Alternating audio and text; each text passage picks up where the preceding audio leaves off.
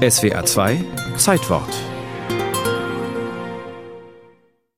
Deutschland ist einer der größten und bedeutendsten Spielemärkte weltweit. Die europäischen Spielefans blicken mitunter neidisch auf die vielfältige Spielkultur hierzulande. Das war nicht immer so und ist wohl der größte Erfolg der langjährigen Arbeit des Vereins Spiel des Jahres. England war 60er, 70er Jahre das absolute Spielerparadies. Das lag daran, dass es eine sehr starke, sehr ausgebaute, sehr intensive Spielkritik gab.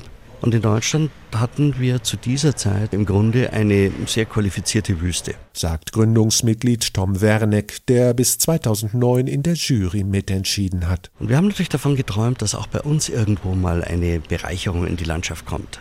Wir wollten einen Wettbewerb kreieren, der für die Verlage es begehrenswert macht, diesen Preis zu kriegen damit ein möglichst hohes Qualitätsniveau rauskommt zu einem vernünftigen Verkaufspreis. Diese Idee entstand an einem Journalistenstammtisch im Nürnberger Boxbeutelkeller. Dort trafen sich damals regelmäßig Kritiker zu einem Meinungsaustausch während der Spielwarenmesse. 1978 gründeten sie den Verein Spiel des Jahres. In die Jury werden seitdem ausschließlich erfahrene Fachjournalisten berufen, die unabhängig sind von Industrie und Handel. Am 6. September 1979 war Premiere. Das taktische Rennspiel Hase und Igel erhielt die allererste Auszeichnung. Damit hatten wir natürlich auch wirklich einen Glücksgriff, denn das war ein unglaublich schönes und tolles Spiel. In dem es, wie in der alten Fabel auch, um den berühmten Wettlauf zwischen Hase und Igel geht, der ganz ohne Würfel ausgetragen wird. Um vorwärts zu kommen, lassen die Spieler ihre Hasenkarotten fressen, Neigt sich der Vorrat dem Ende, müssen sie allerdings zurückhoppeln zum letzten Igelfeld, wo es neues Futter gibt.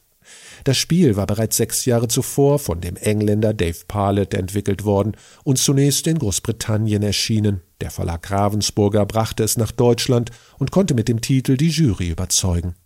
Die Qualitätskriterien für die Auszeichnung Spiel des Jahres von damals gelten bis heute. Das Allerwichtigste ist, es muss einen unheimlichen Spaß machen. Natürlich soll es eine sich leicht erschließende Spielregel haben und dann gehört zu einem guten Spiel des Jahres auch, dass die Ausstattung und die Aufmachung gefällig ist. Man muss es auch verschenken können mit einer Freude und sagen, das, wenn du spielst, da hast du Freude dran. 1995 löste der gelernte Zahntechniker Klaus Teuber mit seinem preisgekrönten Die Siedler von Katan dann eine kleine Brettspielrevolution aus.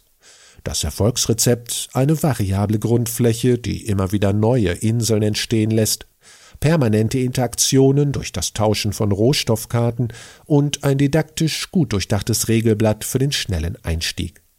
Katan löste einen spürbaren Qualitätssprung aus. Die Spiele sind danach komplexer und vielseitiger geworden. Immer beliebter kooperative Spiele, bei denen man nicht gegeneinander um den Sieg kämpft, sondern zusammen im Team Punkte sammelt. Um dem breiten Spektrum der Spielerszene gerecht zu werden, kürt der Verein seit 2011 zusätzlich noch das anspruchsvollere Kennerspiel des Jahres, die Auszeichnungen sind äußerst begehrt, sorgen Sie doch dafür, dass sich die Verkaufszahlen der prämierten Spiele vervielfachen.